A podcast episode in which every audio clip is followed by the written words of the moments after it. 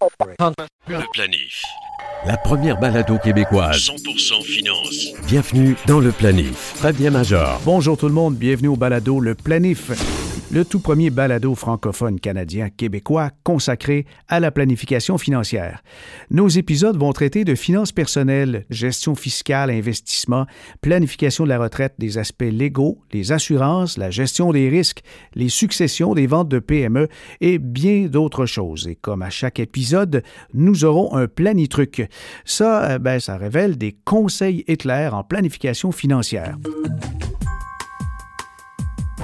Aujourd'hui, notre planitruc va vous dévoiler un secret bien gardé, l'identité du placement le plus payant d'entre tous. Au cours de l'édition d'aujourd'hui, on échange sur la diversification de portefeuille avec Stéphane de Tobel. Si vous pensiez diversifier votre portefeuille en utilisant des fonds indiciels, vous faites erreur. Les gros indices comme le SP500, le TSX, le MSCI seraient inefficients à ce chapitre. Stéphane va nous expliquer pourquoi. Le notaire Mathieu Garriépi sera des nôtres pour nous expliquer l'utilité de la convention de vie commune. Les conjoints de fait apprendront comment il est possible de protéger ses acquis et diminuer ses chances de querelle en cas de séparation sans nécessairement être mariés. Aussi, la courtière hypothécaire Sophie Ferrando nous conseillera sur le terme approprié quand on renouvelle son hypothèque. Mais d'abord, écoutons notre première capsule Origine. Ici, on ira aux sources de concepts, de lieux, de mécanismes, d'outils financiers économiques. Aujourd'hui, Isabelle Junot nous raconte l'origine de Wall Street. Wall Street. On associe ce nom au célèbre quartier d'affaires de Manhattan et à la plus grande bourse au monde, le New York Stock Exchange. Pourtant, la rue Wall Street s'appelait ainsi bien avant que les premiers titres boursiers n'y soient échangés. En voici l'histoire. Au 17e siècle, des colons néerlandais s'installent sur la pointe sud de l'île de Manhattan. À l'époque, les Néerlandais ne manquent pas d'ennemis. Ils sont en guerre contre les Britanniques, en conflit avec certains peuples amérindiens et craignent même les attaques de pirates. Pour s'en défendre, ils érigent une palissade de bois de 12 mètres de hauteur. La rue longeant ces fortifications est alors nommée The Wall Strat en néerlandais, ou rue du mur qui deviendra plus tard Wall Street. Certains croient que le nom fait également référence à un groupe de colons francophones, les Wallons de Belgique, qui habitent l'endroit. En néerlandais, wallon se prononce aussi wall. Même si le gouvernement britannique finit par faire démanteler les palissades en 1699, le nom Wall Street est conservé. Grâce à son emplacement idéal sur les rivières Hudson et East River, le secteur devient rapidement un centre d'affaires très populaire, une tradition qui se poursuit encore aujourd'hui. Nous rejoignons immédiatement en direct de Manhattan Stéphane de Tobel de la firme Tobam. Il est un directeur exécutif. Bonjour Stéphane. Bonjour Fabien. Parle-moi de Tobam. La signification du nom, c'est original pour une firme de, de, gestion de portefeuille? Effectivement. Donc, le Tobam, c'est l'acronyme de euh, Think out of the box asset management. Donc effectivement, donc Tobam a été une société qui a été euh, créée euh, autour d'un euh, d'un concept simple, mais qui est un petit peu un petit peu différent dans le sens où, à la différence de des autres sociétés de gestion d'actifs, des autres gestionnaires dans le monde, nous on s'est rendu compte que prévoir l'avenir, en tout cas sans boule de cristal, c'est difficile. Mhm. Hein, c'est extrêmement difficile de prévoir l'avenir, la direction euh, des marchés et c'est donc la raison pour laquelle nous avons décidé de focaliser toute notre énergie sur la diversification. Le nom est finalement un peu votre mission, c'est de penser en dehors de la boîte. Exactement, exactement. Et pour nous, la boîte, c'est en partie, c'est euh, c'est ce que font les, euh, les indices capipondérés, hein, donc les indices qu'on connaît, tels que le, le S&P 500, le TSX canadien ou le MSCI Emerging Market. Euh, nous, on pense que ce que font les indices capipondérés, c'est extrêmement euh, inefficient, inefficace comme euh, manière euh, de gérer. Il faut que je t'arrête parce que ça semble être la base du portefeuille de bien des investisseurs de dire c'est facile l'investissement, on achète l'indice SP500 et là tu es en train de nous dire que c'est inefficient à, cause de quoi? C'est la diversification qui est pas correcte selon vous? Alors effectivement, les indices capipondérés ne sont pas des indices euh, bien diversifiés, et ça, on le sait tous. Prenons le TSX. Le TSX est un, est un indice qui est dominé complètement par les financières, les grandes, les grandes banques, les dominions d'un côté, et de l'autre côté par tout ce qui est commodité et, énergie. Et il en va de même dans le marché américain complètement dominé aujourd'hui par quelques actions du type FANG. Hein, on parle de Facebook, Apple, Netflix et, Amazon. Et, euh, et, les grandes financières. Donc les indices sont euh, sont euh, très peu diversifiés. Et puis aussi les indices, ce sont de très mauvais portefeuilles à, acheter. Pourquoi? Je vais vous expliquer comment comment fonctionne l'indice capi pondéré. Ce qui, ce qui vous dit l'indice, imaginez que quelqu'un vous dise ma stratégie d'investissement, ça va être de regarder, de rechercher les actions les plus chères et d'en mettre un maximum en portefeuille, et de rechercher les actions les moins chères et d'en mettre un minimum en portefeuille. Ouais, c'est la capitalisation qui est donc priorisée. Exactement. Au plus le prix d'une action monte, au plus sa capitalisation monte, au plus son poids dans l'indice monte, au plus une action devient bon marché, au plus sa capitalisation baisse et au plus son poids dans l'indice baisse. Et donc effectivement, on se retrouve systématiquement, en achetant l'indice capi pondéré, à maximiser les actions les plus chères et à minimiser les actions les moins chères. Et on sait tous en finance que ce qu'il faudrait faire, c'est exactement l'inverse. C'est-à-dire, il faudrait acheter quand c'est bon marché et vendre quand c'est cher. Mais l'investissement passif traditionnel euh, va encourager et encourage de plus en plus euh,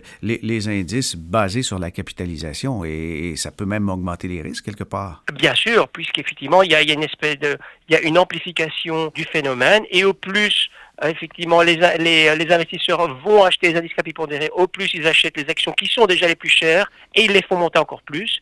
Et au moins, ils investissent dans les actions les moins chères et les font baisser encore plus. Et donc, euh, on a ces phénomènes, ces phénomènes de grande concentration que l'on voit aujourd'hui, qui étaient déjà présents depuis 18-24 euh, mois, mais qui n'ont fait qu'augmenter ces derniers mois. Les fondateurs de Tobam, Stéphane, sont des mathématiciens et ils ont regardé ça avec un œil de mathématiques et on a réussi à apporter une solution. Exactement. Euh, donc nous, effectivement, donc la, la solution qu'on a décidé d'apporter au fait qu'on n'avait pas de boule de cristal, eh bien, rationnellement, c'est de, diversifier. Et donc, ce qu'on a décidé de faire, ben, c'est de regarder un petit peu ce que c'était que la diversification. Et on a on a réussi à trouver une mesure de diversification de portefeuille parce que, de manière assez étonnante, avant que Tobam ait été créé en 2005, il n'existait pas de mesures de diversification euh, de portefeuille. Donc nous avons introduit euh, cette mesure de diversification de portefeuille que nous avons appelé le ratio de diversification et que nous avons même réussi à faire breveter. Ah oui. C'est aujourd'hui euh, cette mesure de diversification qui est relativement simple et qui est pleine de bon sens. On a réussi à la faire breveter et donc elle est propriété de, de Tobam. Okay. Et donc c'est une stratégie complètement unique et originale puisqu'elle est brevetée. Ben, parlons-en un peu euh, de la façon dont vous vous y prenez pour réussir à augmenter la diversification si on prend par exemple euh, l'univers des 500 plus grandes sociétés américaines. Oui.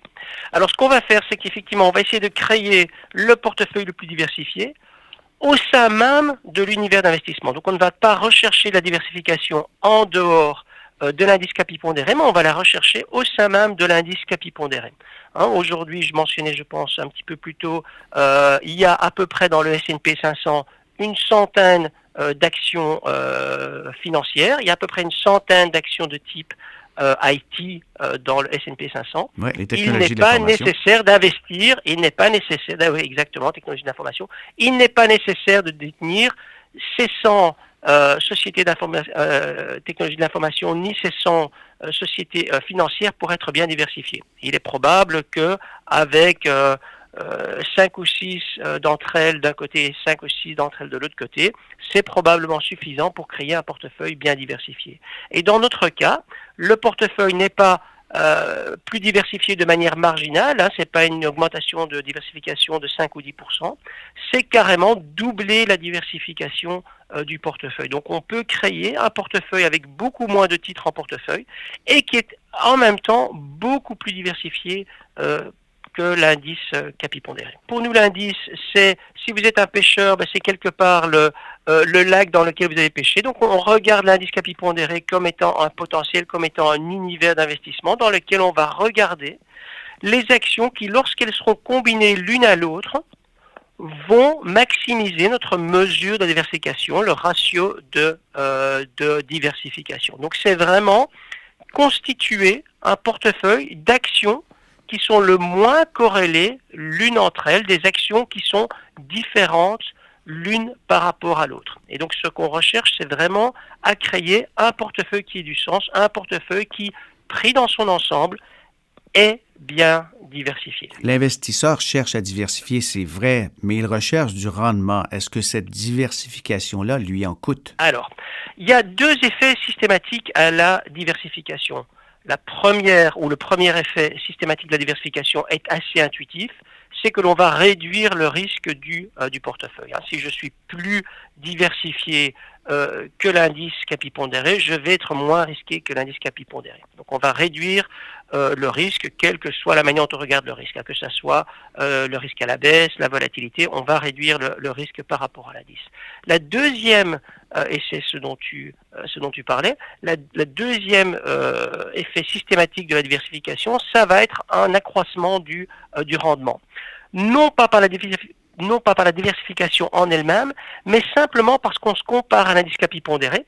Et l'indice capipondéré, comme on l'a mentionné au, au, début de cette conversation, est extrêmement inefficient. Hein. Mhm. Il nous dit, l'indice capipondéré, que chaque fois que le prix de quelque chose monte, il faut, il faut en avoir plus, et chaque fois que le prix de quelque chose baisse, il faut en avoir moins. Et on sait tous qu'il faut faire exactement l'inverse. Il faut acheter quelque chose quand c'est bon marché et le vendre quand c'est cher. Et l'indice, il fait exactement l'opposé. Hein, ce que l'indice nous dit, c'est que quand quelque chose est cher, il faut en avoir beaucoup en portefeuille. Et ça, ça n'a pas beaucoup de sens. On sait tous, nous, qu'il faut acheter bon marché et vendre cher. Et l'indice fait, fait précisément euh, l'inverse de cela. Pour nous donner une idée de l'ampleur ou la différence, Stéphane, sur le long terme, on peut s'attendre à combien de différence par rapport à l'indice? À peu près. Donc, euh, donc nous, on, on, gère les portefeuilles depuis une petite quinzaine d'années. Euh, sur le long terme, ce qu'on observe, c'est un rendement supplémentaire aux alentours de, euh, de 2%. Donc 2%. On va, ben, c'est pas rien. 2%, exactement. Ben, c'est pas, non seulement c'est pas, c'est pas rien en termes de, de, de rendement, c'est aussi une diminution euh, du risque. Donc à la fois vous avez réduit le risque de votre portefeuille, à la fois vous avez un rendement euh, supplémentaire aux alentours de, euh, de 2%. Et puis il y a un effet qui est pas anodin, euh, parce que lorsqu'on investit euh, dans un portefeuille, eh bien, ce portefeuille en général, ce n'est pas le seul investissement que, euh, que vous ayez.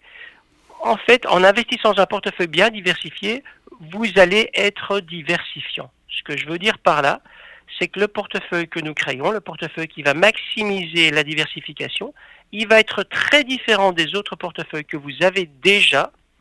Et en ce sens, il va améliorer la diversification global de l'entièreté de votre portefeuille. Donc trois conséquences, une diminution du risque, un rendement supplémentaire et un accroissement de la diversification globale de votre, euh, de votre portefeuille. Mais cette absence de diversification ou cette diversification déficiente qu'on observe dans les grands indices, qu'ils soient canadiens ou américains, est-ce qu'on l'observe également du côté des marchés émergents? On sait tous effectivement que le marché canadien est un marché euh, extrêmement, enfin quand je dis le marché, il faudrait être précis. TSX. Exactement, que le TSX est un indice euh, très peu euh, diversifié, extrêmement concentré. On le sait tous aujourd'hui que le S&P 500 est un indice extrêmement concentré hein, sur quelques sur quelques actions. Oui, principalement technologiques. actions en question, exactement. Les, les cinq plus grandes actions du S&P 500 représentent aujourd'hui plus de 15% de la totalité du euh, euh, de l'indice lui-même et elles sont toutes extrêmement corrélées entre elles. Pourquoi? Parce que ce sont toutes, euh, ce sont cinq actions de la technologie de l'information. Et ce dont on, ce dont moins de gens parlent, c'est le type de concentration qu'on retrouve également dans les dans les marchés dans les marchés émergents. Si on regarde les cinq plus grandes actions, les plus cinq plus grandes capitalisations des marchés émergents, ce sont également cinq sociétés de la, euh, de la technologie de l'information et qui représentent en fait près de 19% de la totalité euh, de l'indice. Donc c'est encore plus fort que dans le marché américain. Et, quelles sont ces compagnies? Parce qu'en Nord, euh, l'Amérique du Nord, on sait que c'est Google, Apple, Amazon, etc. Mais en ce qui concerne les marchés émergents, c'est moins connu? C'est moins connu, mais d'un autre côté, ce sont peut-être des noms qui vont vous être familiers. Donc on a Tencent, Alibaba, Taiwan Semiconductor et Samsung. Ah on, ben, connaît Samsung, tous, ben on connaît tous Samsung. Et la cinquième, c'est Naspers. Ce qui est amusant, c'est qu'en réalité, Naspers n'est pas une société en elle-même. elle détient simplement les actions de les actions de Tencent. Donc en réalité, on se retrouve face à quatre actions et ces quatre actions représentent 19% de la totalité du euh, MSCI, euh, MSCI Emerging Markets. Mais pour l'investisseur qui souhaite avoir justement la gestion Tobam, on sait que c'est breveté, mais c'est disponible au Canada. Vous avez un distributeur exclusif. Nous sommes alliés à McKinsey. Donc pendant une dizaine d'années, effectivement, nous ne travaillons qu'avec des grands, euh, des grandes, une grande clientèle institutionnelle. Et il y a près de trois ans, nous sommes alliés avec Placement McKinsey. Placement McKinsey a décidé de mettre en place, de mettre à la disposition euh, de la clientèle canadienne, six fonds mutuels et six euh, FNB, six fonds négociés en bourse qui reproduisent la stratégie que euh, Tobam mettait en place pour, pour les grandes caisses de retraite de ce monde. Et on retrouve donc les six univers d'investissement sont le Canada, les États-Unis, l'Europe, international, monde et marché émergent. Et donc, effectivement, nous avons discuté déjà des grandes concentrations que nous voyons sur le Canada, sur les, euh, États-Unis et sur les marchés émergents. Et ce sont trois produits qui sont euh, mis à disposition par euh, Placement McKinsey. Sophie Ferrando, conseillère hypothécaire. Est-ce qu'on dit courtier hypothécaire, courtière hypothécaire? Courtière hypothécaire. Oui, pour Multiprêt Hypothèque. D'où est venue l'idée de travailler comme courtière hypothécaire? Bon, alors donc je suis euh, courtière hypothécaire depuis maintenant 15 ans euh, chez Multiprêt. Euh, l'idée est venue en fait tout bêtement, c'est que je suivais un cours de courtier immobilier. ma mère ayant longtemps travaillé dans le domaine, c'était un domaine qui m'intéressait déjà. Et en suivant ce cours, je me suis rendu compte qu'il existait une autre profession qui était encore très mal connue à l'époque, celle de courtier hypothécaire. En me renseignant un peu plus, je me suis rendu compte que c'était plutôt dans cette direction-là que je voulais aller parce que ça répondait beaucoup plus à mes valeurs et euh, à ce que j'aime faire dans la vie de tous les jours, aider les gens, parler avec des gens, rencontrer des gens, puis les aider dans leurs projets. Mais la grande distinction entre courtier hypothécaire et puis euh, agent hypothécaire dans une institution, euh, c'est quoi cette grande différence-là que tu observes? La grande différence, c'est que moi, je ne travaille pas pour une institution financière, donc je n'ai pas de quota de vente à faire, je n'ai pas, je ne dois rien dans le fond à l'institution financière, j'ai pas besoin de vendre un X de produits pour pouvoir euh, être rémunéré. Les banques sont mes partenaires et je vais travailler en fonction du client. Euh, l'autre avantage, c'est que je représente plusieurs institutions financières, 25, ah aujourd'hui. Ah oui, à ce Alors, c'est quand même pas mal. Donc, un client qui vient me rencontrer, je peux comparer tout de suite les différentes offres de tous ces prêteurs-là pour qu'ils puissent faire un choix en étant bien éclairés. Parce que euh, d'une banque à l'autre, c'est vrai que le produit peut varier très peu, mais quelquefois, il y, a des, il y a des différences assez importantes sur un produit, surtout lorsque c'est une grosse promotion. Corrige-moi, mais il me semble que c'est blanc, bonnet, bonnet, blanc. Euh, tout est pas mal pareil entre, les hypothèques, non? Oui et non. C'est vrai que la majorité des institutions financières vont offrir à peu près les mêmes produits. On va parler des taux fixes, des taux variables. Puis, euh, entre les, dans le taux fixe, on a plusieurs, euh, un an, deux ans, trois ans, donc plusieurs termes. Tout ça, ça se ressemble beaucoup d'une institution financière à l'autre. Maintenant, euh, il y a quand même des produits qui peuvent être différents d'une institution à une autre et c'est surtout les clauses qu'il y a à l'intérieur de ce produit-là qui peuvent changer d'une institution à une autre. En fait, c'est la partie où très souvent le consommateur ne lit pas. C'est souvent la partie où on est beaucoup moins au courant, puis effectivement, on ne va pas lire les petits caractères sur notre contrat hypothécaire, c'est vrai. Mais alors, c'est quoi qu'il faut surveiller? Alors, la plus grosse chose à vérifier sur un, contrat hypothécaire, c'est évidemment la pénalité. Quand s'applique la pénalité, et comment est-ce qu'elle est calculée la pénalité.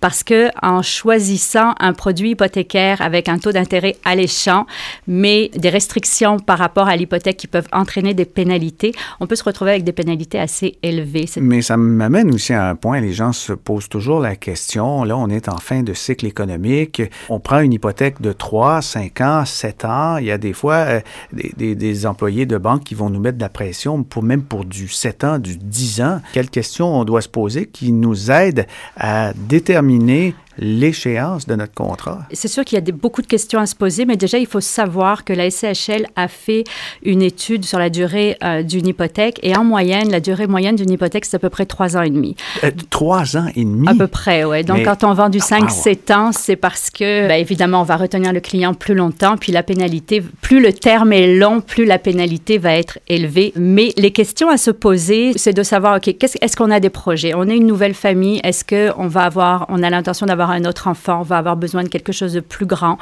Euh, est-ce que euh, on attend un héritage? Euh, On va pouvoir mettre un montant important sur notre hypothèque? On va vouloir le faire? Donc, vraiment, essayer de se poser les questions de qu'est-ce qui s'en vient pour nous dans un à long et moyen terme. Et puis aussi, est-ce que euh, est-ce qu'il y a des choses au niveau de notre emploi, au niveau familial, qui fait que euh, les choses peuvent changer? Alors, je m'explique. euh, on a quelquefois des clients qui viennent nous voir, puis ils vont avoir un projet d'aller vivre à l'étranger parce qu'ils ont de la famille à l'étranger. Mais si c'est quelque chose qu'on a en tête, à moins d'acheter un investissement, puis on sait qu'on va le garder pour un long terme, mais si on achète quelque chose avec un projet comme ça, on va pas signer une hypothèque de 5 ans, ça fait pas, ça fait pas de sens. Si on sait qu'on attend un héritage dans un an ou deux, puis qu'on va pouvoir euh, le mettre euh, sur l'hypothèque, mais on prend pas un, un terme de 5 ans non plus. Donc, il y a plusieurs choses, à- plusieurs questions à se poser. Mais pourquoi ils vont donc euh, briser l'hypothèque? Quelles sont les raisons évoquées? Les séparations. Il y a beaucoup de gens, et les gens se séparent malheureusement. Donc, les séparations, ça, c'est déjà un point fort. Euh, ça peut être aussi justement euh, quelqu'un qui, qui bon, ben, on déménage, on va vivre ailleurs, ailleurs au Canada, ailleurs au Québec. Le, le quartier plaisait pas. le quartier plaisait pas, la famille s'agrandit, finalement on se retrouve qu'on est trop endetté, on doit vendre la maison, ou on veut, euh, on veut co- euh, consolider des dettes, ou on veut faire des rénovations sur la propriété. Enfin, vraiment, un Vraiment, millier de de raisons. euh, ouais. Mais la durée des couples doit être un, facteur important. Les mariages durent moins longtemps qu'avant, ce qui fait que quand on a aménagé dans une nouvelle maison, surtout si c'est la première, c'est une épreuve pour les couples. Effectivement, et c'est pour ça que quand les jeunes couples viennent me rencontrer, je suggère souvent un trois ans. Alors, à surveiller. Quand on magasine une hypothèque, la pénalité, c'est à surveiller. Oui. On regarde aussi au niveau des projets, de ce que je comprends, la situation de son emploi. Et qu'est-ce qu'on va surveiller d'autre? Dans les conditions, il y a tout ce qui est remboursement anticipé. Est-ce qu'on a le droit de faire des remboursements anticipés? Si oui, de combien? Euh, aussi, il faut vérifier, ça c'est très rare que ça arrive, mais quelquefois, on va avoir des restrictions sur l'hypothèque. Euh, C'est-à-dire qu'on ne pourra pas, euh, pendant tout le terme, refinancer ailleurs. Alors même si vous êtes prêt à payer une pénalité pour aller ailleurs, il y a certains produits qui vont vous empêcher de le faire. Euh, euh, préciser, là, parce que ça me semble être important, là. Quelqu'un a un terme de 5 ans, puis il ne pourra pas aller ailleurs au bout du terme? Au bout du terme, oui, mais à l'intérieur du terme, non. Alors, mettons, je sais pas, quelqu'un, il a signé pour cinq ans, mais finalement, il se rend compte qu'il a des rénovations à faire, il veut emprunter, mais il veut emprunter dans une autre institution parce qu'il a une meilleure offre, mais son, le produit qu'il a signé, malheureusement, ne lui permettra pas de faire ça. Il va être obligé de finir son terme avec l'institution avec laquelle il a signé l'hypothèque. C'est pas courant, mais ça peut arriver. Donc, il faut toujours vérifier, surtout quand on a un taux très, très alléchant, il faut vérifier absolument les conditions qui sont derrière ce taux-là. Ça, c'est très, très important. Est-ce qu'on peut même dire que le taux, des fois, euh, c'est- une attrape? Ça se peut. Des fois, il y a vraiment des restrictions. Pas toujours, pas toujours. Mais ça se peut. C'est vrai que quelquefois, surtout au printemps, on va voir des produits sortir avec des taux ab- absolument extraordinaires, mais il y a des conditions derrière qui sont à surveiller. Mathieu Guerrier-Puy est notaire. On l'a en bout de ligne. Bonjour, Mathieu. Oui, bonjour Fabien. Moi, j'ai suivi les cours de planification financière avec les QPF. On s'est aperçu rapidement qu'on recommandait tout le temps, tout le temps, comme planificateur, de s'adjoindre les services d'un notaire et de recommander le travail du notaire dans plein, plein, plein de situations, puisque ça venait boucler la boucle dans certains dossiers, certains contrats. Mais il y en a un que je connaissais moins, j'étais moins familier, et j'aimerais que tu nous parles de celui-là, la Convention de vie commune. Qu'est-ce que ça fait exactement? C'est un contrat que des conjoints de fait vont établir ensemble pour décider des droits et des obligations que eux peuvent faire dans leur couple. C'est-à-dire qu'on peut décider qu'est-ce qui va arriver advenant une rupture entre eux. Si je le mets un petit peu en parallèle avec un contrat de mariage, on doit obligatoirement être soumis au patrimoine familial. Et le patrimoine familial ben, va venir comprendre plusieurs biens, euh, dont notamment les immeubles des époux. les autos des époux, les meubles dans les maisons des époux et les fonds de pension des époux. Ça, c'est comme le principe.